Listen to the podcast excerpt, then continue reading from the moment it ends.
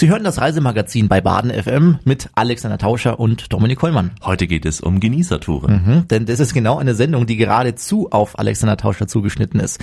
Deshalb hat er sie wie alle anderen Ausgaben unserer Radioreisen wie immer recherchiert und produziert. Und Alex, was erwartet uns denn heute? Ja, viel Genuss kann ich nur sagen. Und weil im Leben bekanntermaßen das Fressen vor der Moral kommt, starten wir auch kulinarisch. Es geht auf eine kulinarische Tour durch das wunderbare Istrien, also die Nordwestecke von Kroatien. Wir werden viel Leckeres hören, da wird dem einen oder anderen auch das Wasser im Mund zusammenlaufen. Ein großer Bereich wird sich dem Trüffel widmen. Ich nehme Sie mit auf eine Trüffeljagd und wir besuchen edle Restaurants. Außerdem schnuppern wir ein wenig Lavendelduft auf den Feldern in Istrien und es geht um den einzigartigen Schinken dort, den Prosciut. Ja, und im zweiten Teil reisen wir von Istrien rüber in die Toskana. Dort lassen wir uns in wunderbaren Villen es uns gut gehen. Es geht um Urlaub im eigenen Haus in einer romantischen Atmosphäre, wie man sie nur in der Toskana bekommt. Dazu natürlich auch ein Abstecher nach Florenz, denn sonst wäre diese Reise gar nicht denkbar. Also freuen Sie sich auf eine richtig entspannte Genießertour auf dieser Radioreise. Auch für unsere Genießerbäuche. ich empfehle Ihnen, sich jetzt äh, noch schnell mit Essen und äh, Trinken einzudecken, denn in den nächsten Minuten wird Ihnen sicher ganz das Wasser im Mund zusammenlaufen. Und falls Sie dann der Hungeranfall überkommt, sollten Sie gewappnet sein. Wir starten gleich zu unserer Radioreise mit Dominik Hollmann und Alexander Tauscher. Das ist das Reisemagazin bei Baden FM und das nimmt Sie heute mit auf große Genießertouren. Es geht nach Istrien und in die Toskana. Und das klingt ja schon so ein bisschen nach Genuss pur, Alex, oder? Ist es auch, aber vor dem Genuss kommt erstmal die Arbeit und damit bin ich beim Stichwort. Es dreht sich zunächst erstmal alles rund um den Trüffel. Den kennen wir ja, Dominik, als Delikatesse. Er wird ganz dünn geraspelt, zum Beispiel auch auf edle Speisen verteilt. Ich habe ihn auch schon im Eisbecher gehabt, also der Kreativität sind da keine Grenzen gesetzt. Doch bevor der Trüffel so toll genossen werden kann, muss er natürlich erstmal gefunden werden. Und wo findet man den Trüffel? Na, zum Beispiel in Istrien. Aber wir Menschen würden lange suchen, um den Trüffel zu finden. Dazu brauchen wir die gute Spürnase von unseren vierbeinigen Freunden. Ich dachte von dir. und genau deshalb hat Alexander Tauscher nämlich einen Trüffelhund beim Suchen begleitet. Hier ist sein Stimmungsbericht aus Istrien und äh, damit die erste Station auf unserer heutigen Genießerreise. Eine wunderbare Adriaküste, Weinberge, malerische Städte, romantische kleine Dörfer, so kennt man Istrien, die Halbinsel im Nordwesten Kroatiens. Verborgen in der Erde die Trüffel. Rexy und Jack heißen die beiden Vierbeiner, die Vedran Kalcic regelmäßig auf die Jagd schickt. Nun, das Trainieren der Hunde dauert bis zu fünf Jahre. Jeder Hund ist anders, das hängt von seiner Intelligenz ab. Labrador-Hunde, die sind am besten.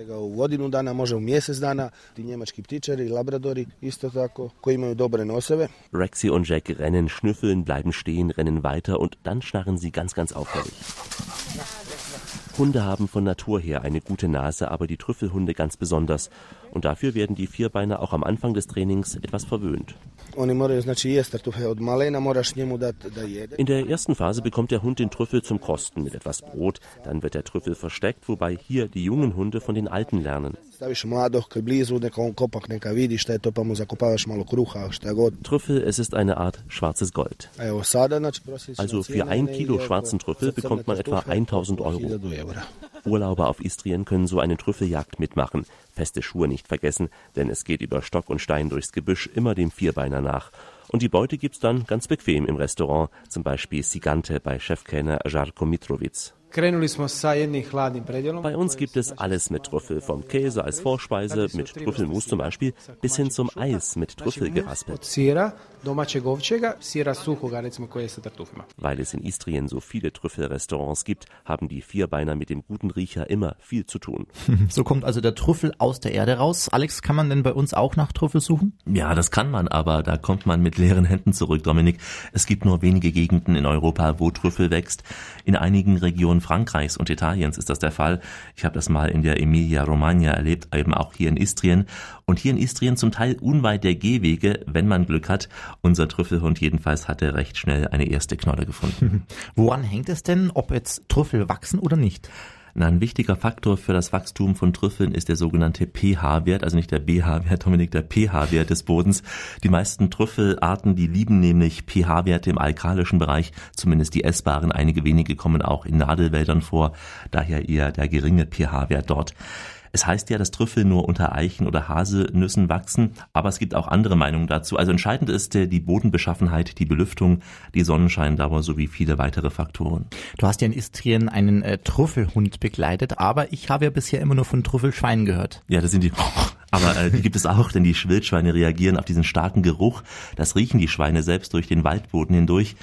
Die Wildschweine, man mag es kaum denken, die sind Genießer. Sie können zwar unsere tolle Radioreisesendung nicht hören, aber sie wissen auch so, dass Trüffel was Gutes ist und deshalb essen sie auch den Trüffel, im Gegensatz etwa zu den Hunden. Nach dem Essen werden die unverdaulichen Sporen wieder ausgeschieden und somit trägt das Wildschwein wesentlich zur Verbreitung des Trüffelpilzes bei. Auch Insekten übrigens sind zum Teil Genießer, zum Teil. Ähm, so gibt es die sogenannte Trüffelfliege. Sie oder auch bestimmte Käferarten werden von Trüffeln regelrecht angelockt. Das ist echt so. Und in anderen Ländern tragen selbst Beutelratten oder auch Kängurus zur Fortpflanzung, man ahnt es nicht, der Trüffel bei. Alex, wir sind ja heute auf großer Genießertour in Istrien. Ja, ja. Vergessen wir jetzt mal die Fliegen. Wo findet man dort denn den Trüffel genau? Ähm, weil der Trüffel ja gerade in der grauen Erde wächst, findet man ihn in Istrien eher im feuchten Eichenwald rund um den Ort Mortovun. Das liegt so am Fluss Mirna. Und der Ort dort, der heißt Livade, aber auch in der Gegend um Buzet, da wächst der Trüffel oft. Mhm. Wie wird der Trüffel denn dort in Istrien zubereitet? Dazu muss man sagen, dass sich viele Köche nicht einigen können, ob der Trüffel überhaupt Nahrung oder auch nur Gewürz ist. Fest steht, Trüffel ist Spitze und Leckerbissen in der Kochkunst. In Istrien bereitet man den Trüffel auch auf einfache und sogar sehr altertümliche Weise zu. Also neben dem Geraspelten, zum Beispiel auf Nudelsoßen, auf Filets oder im Salat, geht es auch ganz rustikal. Zum Beispiel Rühreier mit Trüffeln, Lasagne mit Trüffeln oder auch Maultaschen, Nockerln, Spätzle auf Butter mit Trüffeln. Ich bin mir sicher, dass unsere Hörer jetzt spätestens richtig Lust bekommen auf Trüffel. Kannst du nochmal Nockerln sagen? Nockerln. Ist das schön gesagt? Ist ja? schön gesagt. Es gab mal eine Sendung, die hieß Salzburger Nockerln. Auf jeden Fall mit Trüffeln. Und weil es so schön war, von den Nockerln und dem Trüffel zu reden, wechseln wir jetzt zum Lavendelöl. Das ist meistens genauso bekannt, nämlich wie Trüffel. Sandra Ocklen, die hat einige Felder und auch einen kleinen Betrieb, den täglich viele Touristen besuchen, und zwar in Višnjada. Die Familie hat sechs äh, Hektar von äh, Lavendelfelder. Unsere Insel, besonders Quar, ist sehr bekannt und sie haben es fast geschützt über diese Image wie Lavendel. Eine Insel der Lavendel und sowas, aber Lavendel war nicht so gewöhnlich, dass es in dieser Region gewachsen ist, aber jetzt kann man sagen, es ist eine mediterrane Pflanze. Das heißt, Portugalski. I mislim da se mittlerweile auch kao svoju, međutim ona je mediteranska biljka. Lavende ist nicht nur ein Gewürz, auch ein Heilmittel, zum Beispiel bei Darmkrankheiten oder auch Herzbeschwerden. Es wird aber auch zum Einreiben etwa bei Migräne verwendet. Aber bevor wir gleich auf die leidigen Krankheiten kommen, bleiben wir doch lieber, Dominik, beim Genießen. Und äh, da kommt jetzt Alex mit dem richtig guten Schinken aus Istrien, kann das sein? Das stimmt, denn ähm, was für Italien der Parma-Schinken ist, das ist für Istrien der Prosciut, Dominik, nochmal, Prosciut. Prosciut. Prosciut, genau, nicht Prost, Prosciut. Der ist nämlich viel besser, sagt man dort zumindest in Istrien. Hat das was mit dem Prosciutto zu tun? Ähm, könnte man drauflegen, könnte man, den, ja. könnte man gut drauflegen auf den, äh, mhm. genau, das stimmt, aber wir bleiben mal beim Prosciutto. Ähm, man sagt, er ist viel besser als der Parmaschinken, klar, man ist ja auch in Istrien. Ich habe einen Betrieb besucht in Kringa, allein dort gibt es fünf Erzeuger und einer von ihnen ist Mladen Rajkovic. Die Schweine werden äh, mit besonderer und traditioneller Art und Weise gefüttert, mit besonderer Futter dafür. Äh, sie müssen bis ein Jahr alt sein, 180 äh, Kilo so rumwiegen, weil äh, was besonders in istrischen Pirschut ist, dass es ohne Haupt und ohne Fettrand dort ist. Das heißt, getrocknet dann wird. 14 bis 18 Kilo wiegt so ein Oberschenkel und es wird dann hier im Laufe der Zeit auf eine natürliche Art und Weise nur Luft getrocknet. Nach der Schlachterei kommen die Oberschenkel hierher. Ähm, Temperatur sollte 4 bis 6 Grad sein. Äh, erstmal werden sie grobe Meersalz angelegt mit ein bisschen Pfeffer. Dazu kommen die istrische typische Gewürze, das sind Loblätter und äh, Rosmarin. Taj pršut, taj buto bijesi za špagu. I ovih istarskih začina po njima gore posipano, znači lovorov list i rožmarin. Znači oni su soljeni. Erstmal werden sie im äh, Salz eingelegt und so bleiben sie sieben Tage. Dann äh, kommen die nach oben und werden dann äh, und dann auf Luft getrocknet und Istrien hat ein besonderer Vorteil, weil hier ist eine Mischung von zwei Klimazonen. Erstmal Mediterranee-Klima und dann kontinentale Klima. Es hat einen Vorteil, dass 70 Prozent der Winter ist hier trocken. Und deswegen ist es nur einfach äh, Durchzug zu machen und die Schinken werden dann der redet ein bisschen schnell, gell? Ja, Im aber naja, er muss ja auch sich beeilen, den Schinken zu trocknen. Den, den Prosciutto-Schinken, den gibt es meist als Vorspeise zusammen mit Käse. Da kann man sich auch schon den Magen voll reinhauen. Aber Man sollte nicht zu viel essen, denn die Hauptgerichte in Istrien, die sind mindestens genauso lecker. Meine Empfehlung, die ich auch von anderen Kroatienreisen bestätigen kann, gehen Sie in eine Korno-Bar. Das ist das, was man hier sagen würde, ein Wirtshaus, ein Gasthof, eine landestypische Küche, also Hausmannskost total lecker und auch preisgünstig. Was da alles auf dem Menü stehen kann, sagt uns Mirjana Fabris von der Konoba Daniele in Tinjan. Von Vorspeise Schinken oder istrianische Prschut ist Name und dann äh, verschiedene Käse äh, mit Skuta und äh, Spargel, wenn ist Saison jetzt. Diese Käse ist gemacht halbe von Kühe, halbe von Schaf. Für kalte Vorspeise haben sie gegessen Pljukanci, Fuji und Ravioli. Ravioli mit Käse und Spargel, Pljukanci mit Schruffelsauce und äh, Schinken und, äh, und die äh, Fuji hat gemacht mit äh, Wildsauce, diese wilde Schweine. Ich bin jetzt nicht so der Fischfan, Alex, aber wie sieht's denn mit Fisch aus? Der war jetzt da gar nicht dabei gewesen. Naja, ich war früher auch nicht der Fischfan, Dominik, ähm, und den gekochten esse ich ja auch nicht so gern. Aber wenn du in Kroatien sein solltest und den gegrillten Fisch isst, also dann wirst du zum Fischfan werden. Mhm. Fisch ist ein großes Thema, den gibt's fangfrisch, vor allem an der Küste, ist ja auch klar. Ähm, in Rovin zum Beispiel oder auch Pula in den Restaurants am Lima Fjord generell, dort wird der Fisch gegrillt. Ich bin totaler Fan geworden davon, es ist sehr, sehr lecker, auch mit etwas Knoblauch dabei, Dominik, wenn man es mag. Und dort gibt es auch das, was es äh, bei uns eher selten gibt, was bei uns eine Rarität ist und damit auch eine teure Delikatesse, nämlich Austern. Mhm. Ich habe mal in der Speisekarte geschaut, sechs Austern für umgerechnet sechs Euro. Ich denke, es ist ein guter Preis. In Istrien werden Fische nicht alt, egal ob es sich um Heilbutt, Seezunge oder Goldbrasse handelt. Hier zahlt man im Restaurant dann so schätzungsweise 35 Euro pro Kilo und das reicht für zwei Personen ganz, ganz dick inklusive Beilagen. Das also zu dem Fisch. Zurück zu den Restaurants allgemein. Die Gastwirtschaften in Istrien, die haben ja eines richtig gemacht. Sie bieten nicht eine wahnsinnig lange Speisekarte mit hunderten Gerichten an, die man dann auch nicht richtig schmecken kann. Sie konzentrieren sich auf ihre Kompetenzen, also auf Hausgerichte aus der Natur.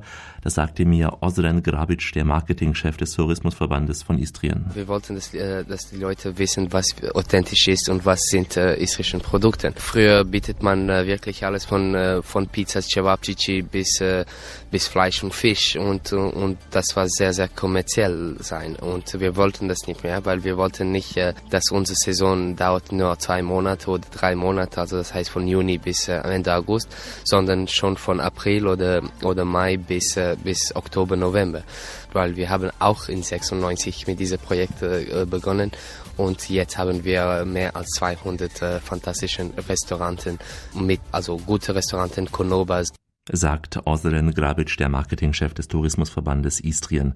Und noch ein weiterer kulinarischer Tipp auf dieser Genießer-Radioreise.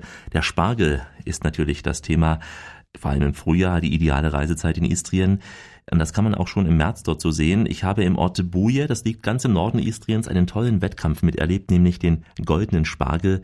Drei Hoteliers und ihre Küchen traten an diesem Abend gegeneinander an, servierten den Gästen ein langes Menü und das Ganze mit Live-Musik als Kulisse. Fast Dominik wie im Musikantenstadel. Hören wir mal rein dort. Da hast dich wohl gefühlt. Ja, auf jeden Fall. Drei gleichwertige Häuser aus Istrien, einer aus der Ostküste, einer in Mittelistrien und einer aus der Westküste. Wir äh, machen heute ein, eine Art Wettkochen vor einer internationalen Jury. Alle Speisen müssen den istrischen Spargel enthalten, von der Suppe bis zur Süßspeise. Und das ist das Thema. Wir wollen äh, im Sinne äh, der Zukunft diesen Spargel ein bisschen mehr unter die Leute bringen, denen auch zeigen, dass das gut ist und dass man damit ausgezeichnet kochen kann. Und vor allen Dingen, dass er außer, außerordentlich gesund ist. Das ist Tradition, das ist der sogenannte goldene Spargel von Istrien. So heißt dieser Wettkampf. Der wird einmal jährlich ausgetragen, immer zur Spargelzeit, immer Anfang April, Ende, Ende März, Anfang April, wenn der Spargel, wenn die richtige Spargelzeit ist, wenn der überall wächst hier. Das also war Guido Schwengersbauer, Inhaber der Casa Parenzana zum Wettbewerb Slatna Spargola Goldener Spargel, Dominik. Und ich kann mir vorstellen, Alex, dass dieses äh, Riesenspargelmenü sicherlich den ganzen Abend lang gedauert hat, oder? Ja, es war ein sehr, sehr langer Abend. Ich bin irgendwann, irgendwann nach eins ins Bett gefallen mit sehr vollem Bauch. Also mit halt auch so mit vollem Bauch ins Bett, aber an dem Abend ganz besonders voller Spargel und andere Süßigkeiten übrigens noch.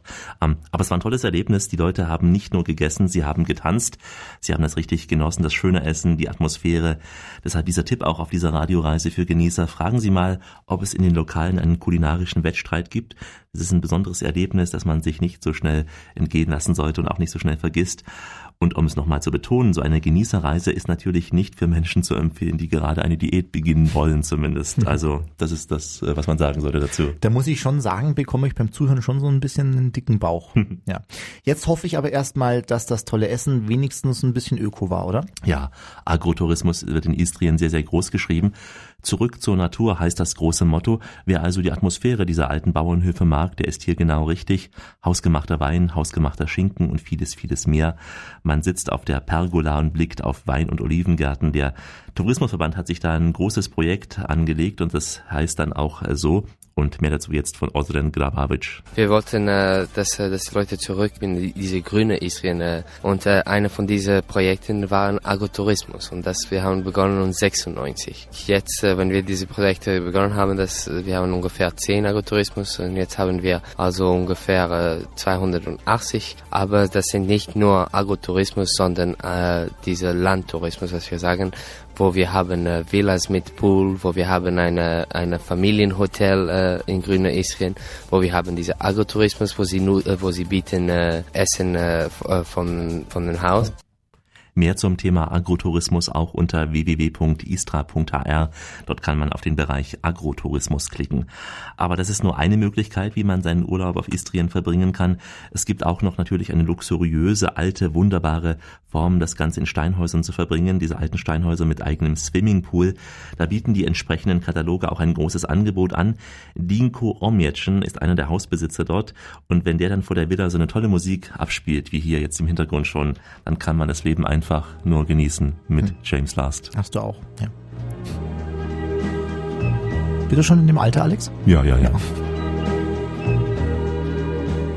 wir legen sehr viel Wert darauf, dass wir die Häuser entsprechend durchdenken, wie zum Beispiel, dass jedes Zimmer ein eigenes Bad hat, dass eine Dachterrasse dabei ist, Swimmingpool, Sauna ist ja auch dabei in dem Haus hier.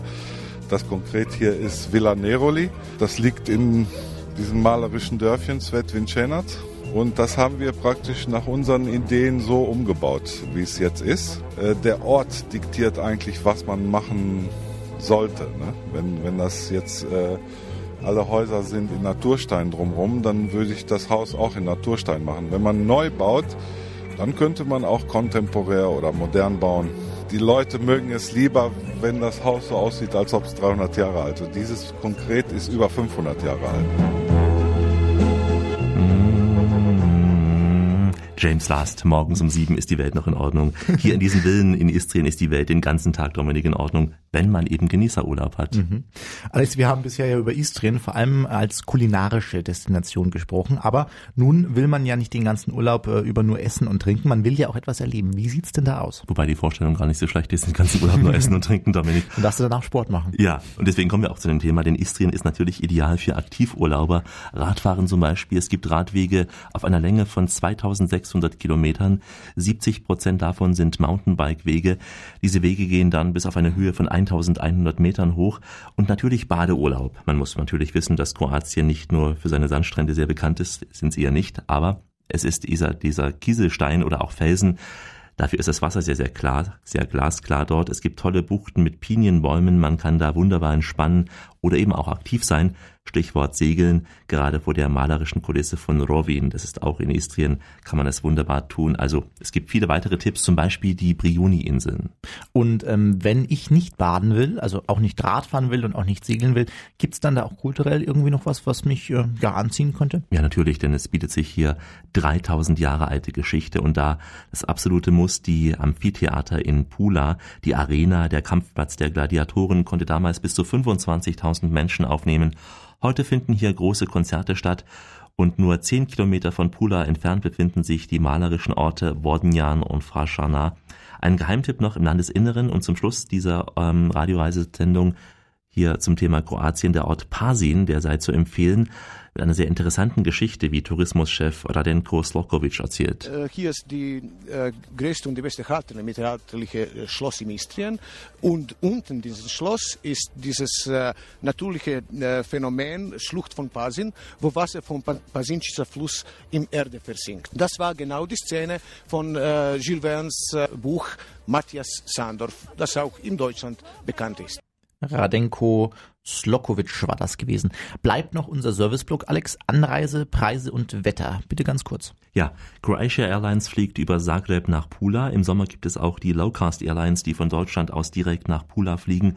Mietwagen sind überall verfügbar, aber eine Vorreservierung lohnt sich. Die Preise sind etwas unter unserem Preisniveau, sind aber, und das muss man sagen, in den letzten Jahren zum Teil auch deutlicher gestiegen. Ein Wort noch zum Wetter. Der Sommer ist natürlich ideal zum Badeurlaub. Für das Landesinnere empfiehlt sich das Frühjahr und auch der Herbst. Dann ist es etwas angenehmer, nicht mehr ganz so heiß wie sonst. Also Istrien eignet sich natürlich äh, als Genießerurlaub, aber eben auch zum Aktivsein. Ja, und der Schwerpunkt Genießen stand im Mittelpunkt dieser ersten Etappe auf unserer heutigen Radioreise. Wir bleiben beim entspannten Urlaub. Gleich nach der Pause geht's weiter. Dann machen wir einen kleinen Sprung von Kroatien rüber nach Italien. Denn was für Kroatien die Region Istrien ist, das ist für Italien die Toskana. Da fallen Ihnen sicher ganz, ganz viele Bilder ein. Schöne Landschaften, tolle Strände. Und Spaghetti. Und vor allem toller Wein. Sie können sich ja schon mal ein Glas eingießen für unsere zweite Etappe. Dominik Kollmann und Alex Tauscher sind gleich zurück im Reisemagazin. Bis gleich. Sie hören das Reisemagazin bei Baden FM. Ihre Reiseleiter sind wie immer Alexander Tauscher und Dominik Kollmann. Und diesmal haben wir den schönsten Urlaub im Programm, nämlich den Genießerurlaub. Das ist ein toller Urlaub für alle, die nicht nur auf ihre Figur achten wollen. Und deshalb gibt es kaum einen besseren als Alex, der mit uns auf diese Genießertour geht und der auch immer sehr auf seinen Bauch achtet. Auf jeden Fall, dass er immer voll wird, der Bauch, Dominik. Im ersten Teil unserer heutigen Radioreise waren wir in Istrien. Da ging es ums schöne Essen und jetzt sind wir in der Toskana. Hier bleiben wir zwar auch bei den schönen kulinarischen Dingen, wir wechseln jetzt auf den Schwerpunkt vom Essen hin zum schönen Wohnen. Ist ja auch sehr angenehm. Es geht vor allem um prächtige Villen, in denen man Urlaub machen kann. Aber natürlich werden wir auch einige Highlights der Toskana vorstellen. Alex, bei Toskana denke ich immer so ein bisschen an, an, an Weinberge, aber auch an alte Städte. Wie, wie sieht's da so aus? Ja, und ich denke noch an diese alten SPD-Politiker, an die sogenannte Toskana-Fraktion. Die haben sich im Urlaub immer dorthin zurückgezogen, vielleicht auch über die Welt zu philosophieren. Die Toskana, ja, sie ist malerisch und deswegen versuchen wir das, was das Radio immer machen sollte, nämlich Bilder im Kopf zu entwickeln.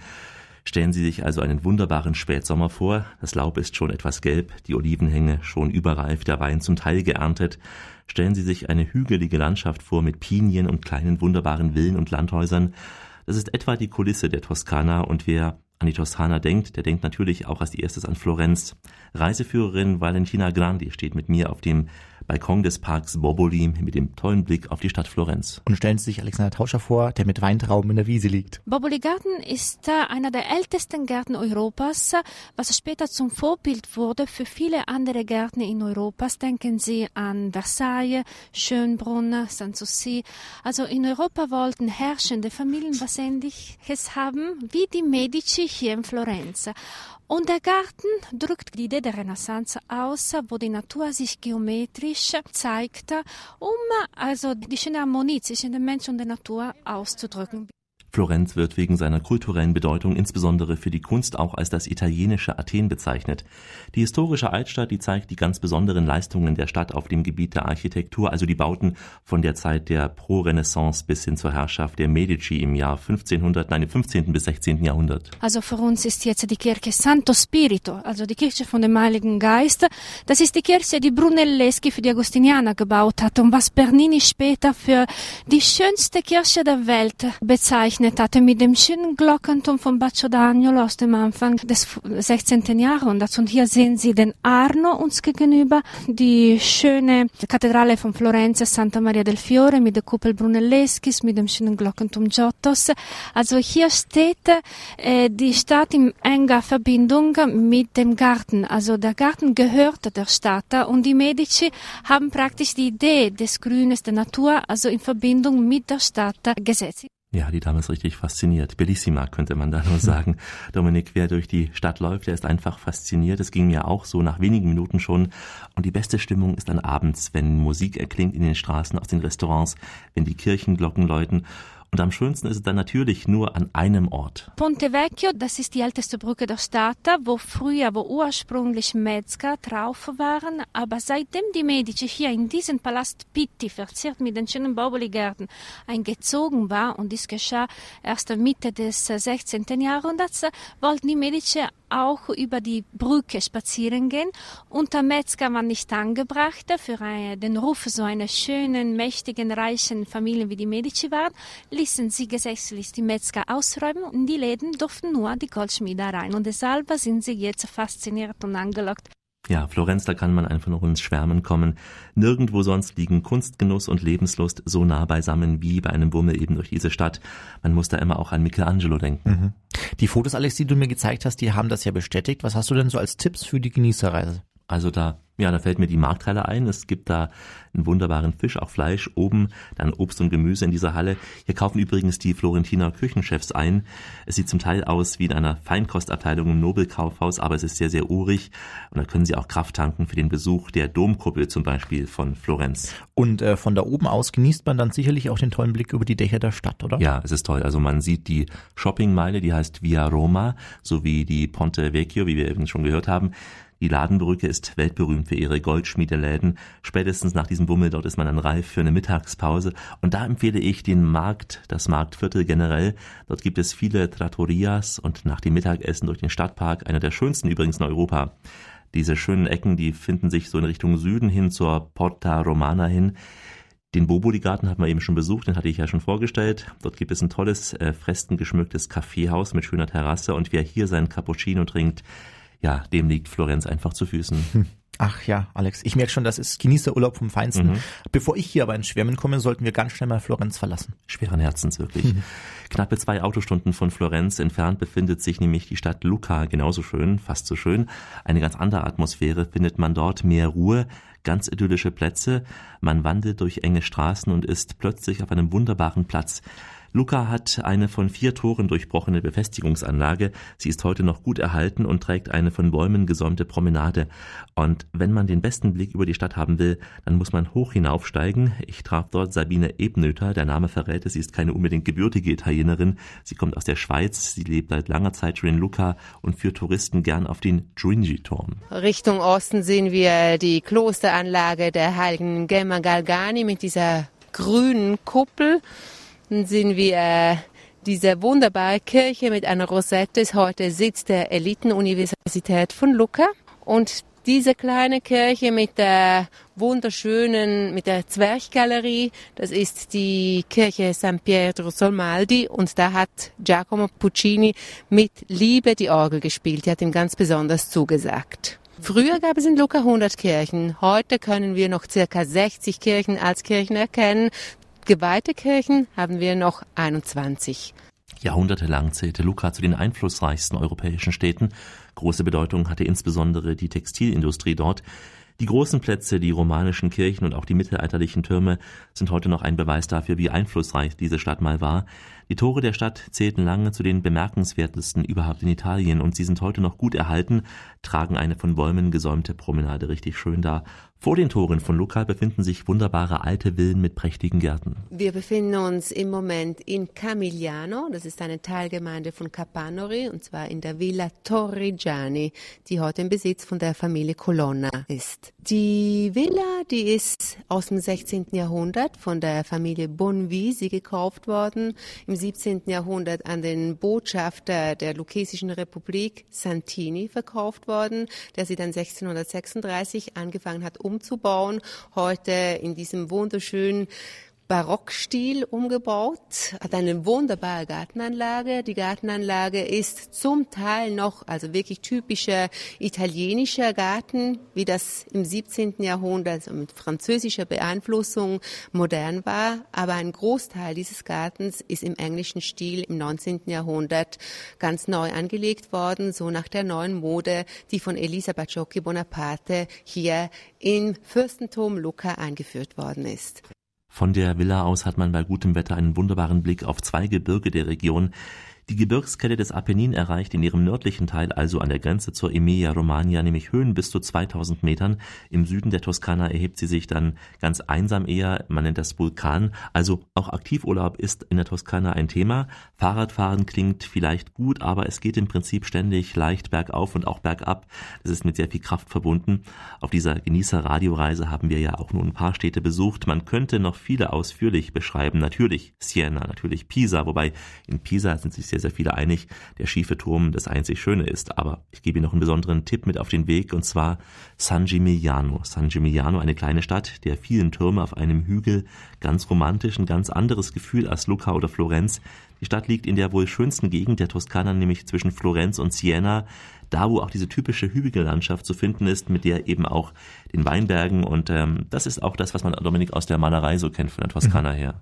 Also ich bin mir ja ganz sicher, nach diesen ersten Eindrücken haben viele von Ihnen vielleicht auch Lust auf die Toskana bekommen. Viele kennen ja diese Region auch schon, aber sicher kennen die wenigsten diese tollen Gästehäuser, in denen man seinen Genießerurlaub verbringen kann. Ja, in der Toskana gibt es tausende wunderbarer alter Landhäuser, die als Ferienhäuser vermietet werden.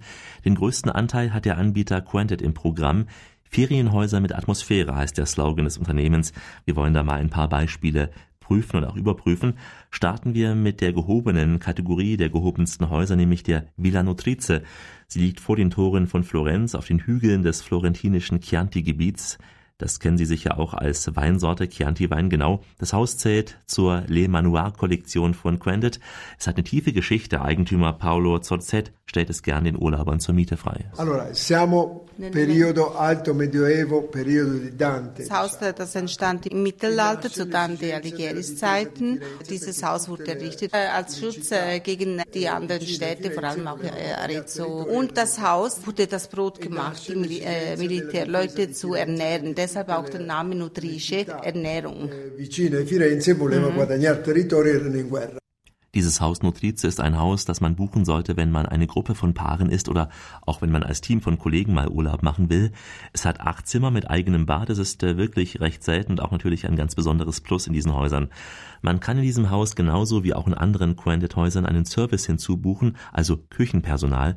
Wer sich im Ferienhaus also richtig bedienen lassen will und vor allem gute hausgemachte italienische Küche mag, dem ist das unbedingt zu empfehlen. Und eben diesen Service bietet auch Anna Maria Zervini als Besitzerin der Villa Maestosa, klingt schon toll, Dominik, Villa Maestosa ihren Gästen an. Das Haus liegt in Castelfranco di Sotto und das liegt etwas näher in Richtung Pisa.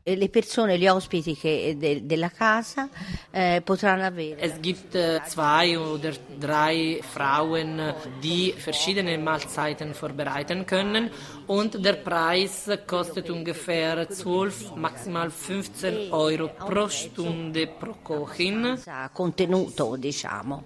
Ja, abbastanza contenuto. Pro Stunde pro Stunde pro Kochwin. Aber es ist sehr preiswert, Dominik. 16, 17 Euro, ja. ja. Und jetzt noch ein Haus in idyllischer Natur, die Residenz Manzi in der Nähe von Lucca. Und dort ist die Eigentümerin keine geringere als eine Markise. Sie heißt äh, Benedita Manzi. We have four apartments and one house here, a separate house. Also zu dieser Anlage hier gehören vier Ferienwohnungen und ein Haus. Das Haus ist separat. Es ist sehr, sehr schön hier, sehr grün, einfach ruhig. Nun, äh, unsere Gäste, die kommen von überall her, aus Deutschland, aus Holland, aus Dänemark und Norwegen. Wir haben aber auch Gäste aus Australien und sogar aus Neuseeland. From USA, from New Zealand also. Diese Anlage hat einen eigenen Pool, wie viele andere auch der Grandet Ferienhäuser. Einige Häuser, zum Beispiel Olivietto bei Florenz, hat einen riesigen Pool, der wird aber auch von der Besitzerin benutzt. In diesem Fall ist der Pool aber nur für Gäste da. Die Residenz Marci, die ist auch ideal für alle, die es nicht weit zur Küste haben wollen und dennoch schnell in Lucca oder auch Siena sein wollen. Und dann gibt es ja noch viele Leute, Dominik, die wollen an einer pulsierenden Stadt übernachten, also zum Beispiel auch in Florenz. Auch dazu ein Beispiel, die Wohnung Saviero Michele von Quendit stellt sie uns vor. Die Wohnung befindet sich in Via delle Ruote im Zentrum von Florenz, nicht so weit von Piazza della Libertà. Und wenn die Wohnungen mehrere hm, Schlafzimmer haben, sind auch für Familie geeignet. Das heißt, sie sind billiger als ein Hotel, wo äh, eventuell nur ein Zusatzbett äh, möglich ist. Die Wohnung kostet während der äh, Vorsaison 1100 Euro für sieben Nächte für maximal fünf Personen und äh, während der Hochsaison kostet 1250 Euro immer für sieben Nächte und für maximal fünf Personen. Mhm. Wirklich preiswerter, Dominik, als das Hotel, viel preiswerter als das Hotel, das in Florencia pro Nacht gut mal 200 Euro verlangt, das pro Person. Wahnsinn. Schöner, stilvoller Urlaub in der Toskana steht heute im Mittelpunkt des zweiten Teils unserer Radioreise. Also diese tollen Villen sind wirklich eine gute Idee für den Genießerurlaub. Kommen wir jetzt zu den praktischen Tipps für den Toskana-Urlaub. Wie sieht es denn da mit der Anreise aus, Alex? Ja, die Toskana ist von Deutschland, vor allem aus dem Süden, gar nicht so weit weg und auch mit dem Auto schafft man das an einem Tag zumindest noch. Aber wer sich das nicht antun will und nicht irgendwo im Stau stehen will auf dem Brenner, der fliegt lieber. Da empfehle ich zum Beispiel Air Dolomiti, die ab mehreren Städten ganz regelmäßig Pisa oder auch Florenz anfliegt. Air Dolomiti ist ja Starlines-Mitglied von Lufthansa. Man fliegt meistens mit den guten alten Propellermaschinen. Klingt ziemlich äh, wackelig, aber man genießt dann bei gutem Wetter auch diesen tollen Blick über die Alpen. Kommen wir mal zu den Übernachtungen. Du hast ja uns schon äh, einige Ferienhäuser vorgestellt, auch natürlich preislich. Was macht da die Faszination Ferienhaus in der Toskana aus? Also es ist eben dieses äh, Urlaub machen mitten in der tollen Landschaft oder auch mitten in belebten Städten. Dieses deutsche Vita, das äh, eben auch das stilvolle Wohnen in alten prächtigen Häusern. Preislich haben wir ja ein paar Beispiele gehabt, eben von Quendit. Es gibt für nahezu jeden Geldbeutel Möglichkeiten, von der einfachen Kategorie bis hin zu den Le Manoir. So ein Ferienhaus lohnt sich wirklich in der Gruppe. Dann fallen pro Person vergleichsweise wenig Kosten an. Wir haben es gehört, man kann sich das Küchenpersonal als Service hinzubuchen, aber Spaß macht's ja auch in der Gruppe zu kochen. Die Küchen sind meistens sehr, sehr groß, sehr praktisch und man hat dann auch, ähm, wie im Haus äh, Majesteso gesehen, eine riesige Küche. Da kriegt man also Lust zum gemeinsamen Kochen. Mehr Infos im Internet unter coendit.de oder auch unter der kostenfreien Rufnummer 0800 1800 114 nochmal coendit.de oder kostenfrei durchrufen unter 0800 1800 114. Urlaub im Ferienhaus boomt, ja, vor allem aus Deutschland ist das so. Und das bestätigt mir Stefano Arletti, Geschäftsführer von Quendit. Uh, Wenn wir auf den deutschen Markt schauen, dieser Markt erwuchs um 27 Prozent. Und das hat Verluste in anderen Märkten ausgeglichen, zum Beispiel in den USA, wo die Dinge derzeit nicht so gut laufen wie in Deutschland, wie Sie wissen. Unsere Gäste, das sind äh, nicht die Superreichen. Es ist eine Mittelklasse, würde ich sagen, also nicht die Stinkreichen. Es ist eine kulturell sehr interessierte Gruppe Gruppe, die muss nicht unbedingt viel Geld haben, aber das sind Menschen, die wissen, sage ich mal so, die wissen, wie man Kultur und Kunst genießt. Sicher, die Toskana, die ist kein Billigurlaubsziel, aber es ist eben wirklich was ganz Romantisches. Nicht nur für ältere Leute. Ich habe es letztens auch mit einem jüngeren Kollegen so besprochen aus unserer Redaktion. Er sagte mir, er war vor kurzem mit dem Motorrad in der Toskana und er war wirklich sehr begeistert dort. Ich weiß nicht. Alex, wir haben uns ja unsere Genießer-Radioreise sehr kulinarisch begonnen. Was würdest du denn in der Toskana da so kulinarisches empfehlen? Beginnen wir mal mit dem Essen, mit dem Wein am besten. Also die Toskana ist eines der größten Weinanbaugebiete in Italien. Am bekanntesten ist wohl der Chianti-Wein. Er ist eine Mischung aus roten und weißen Trauben. Neben dem Chianti werden in der Toskana auch noch andere gute Rot- und Weißweine hergestellt und von einigen Weingütern werden auch Zimmer und Ferienwohnungen vermietet. Viele Anbieter, die vermarkten dann vor Ort auch ihre Produkte selbst. Mhm. Und beim Essen nur Pasta und Pizza? Nein, nicht unbedingt. Ich hoffe, dass du auch, Dominik, bald merkst, dass Pizza nicht unbedingt das Hauptnahrungsmittel in Italien ja, ist, Dominik.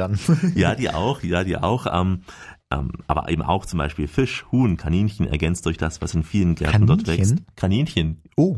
Ja. Diese kleinen Hoppelhasen. Ja. Oh. Ja, man muss sie nicht selber schlachten, also dann fällt es einem schwer, aber wenn sie einmal dann da liegen in den Kreuzern der Bellissima Toskana. Mit Nudeln umgeben. Dann da fällt geht, das Leid viel schwerer da, aus. Da geht Tauschers äh, Bauch auf. Ja, ja, ja. Geht auf und nicht wieder zu, Dominik. Das ist das Problem. Der geht nie wieder zu. Und dort finden Sie eben auch neben den Hühnchen andere Sachen, zum Beispiel diese ähm, Olivenöl-Varianten, Hülsenfrüchte, Gartengemüse, Kräuter und jetzt wird's gesund, auch Pilze. Und gönnen wir uns, Dominik, zum Eisklang dieser Radioreise, dieser Genießer-Radioreisesendung ein bisschen noch italienisches musikalisches Lebensgefühl. Voilà. Ja.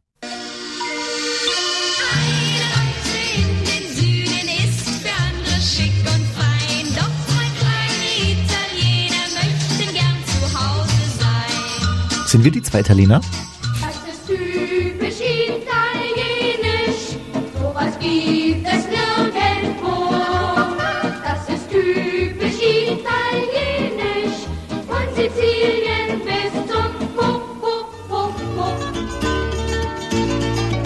Leben die Kinder, Wein, Weib und Gesang. In Lucianos Restaurant Fehlt nur noch ein Adriano Celentano. Ja, das war schon mal Reinhard May und ein paar andere Schlagerstars der frühen Jahre. Also in Lucianos Restaurant endet schon leider diese Genießertour. In edlen Restaurants gibt es ja auch in der Toskana jede Menge Trüffel und damit wieder die Brücke eben zum Beginn unserer Radioreise Dominik, als wir auf Trüffeljagd in Istrien waren. Ja, und damit schließt sich auch der Kreis für diese Radioreise, nicht nur was das, was das Essen angeht und äh, Alexander Tauschers Bauch, nein, auch eine Sendung für die Genießer war das und ich bin mir ganz sicher, dass es jetzt noch mehr Genießer gibt. Auf jeden Fall. Genießerreisen war heute unser großes Thema. Es ging nach Istrien und in die Toskana. Mehr Infos dazu erfahren Sie beim kroatischen, auch beim italienischen Fremdenverkehrsamt. Spezielle Internetadressen für einzelne Bereiche hatte ich ja schon in der Sendung genannt. Ja, Alex, besten Dank für die Recherche. Ja, bleibt nur noch mich zu verabschieden, wie gewohnt. Goodbye, das Vidania, au revoir, gül gül, shalom. Und heute in den Sprachen unserer Radioreise Dos Vigine für Kroatien und Ciao für Italien. Bis zum nächsten Mal, wenn es mit uns wieder auf Reisen geht. Und am Mikrofon verabschieden sich wie immer Dominik Kollmann und Alexander Tauscher.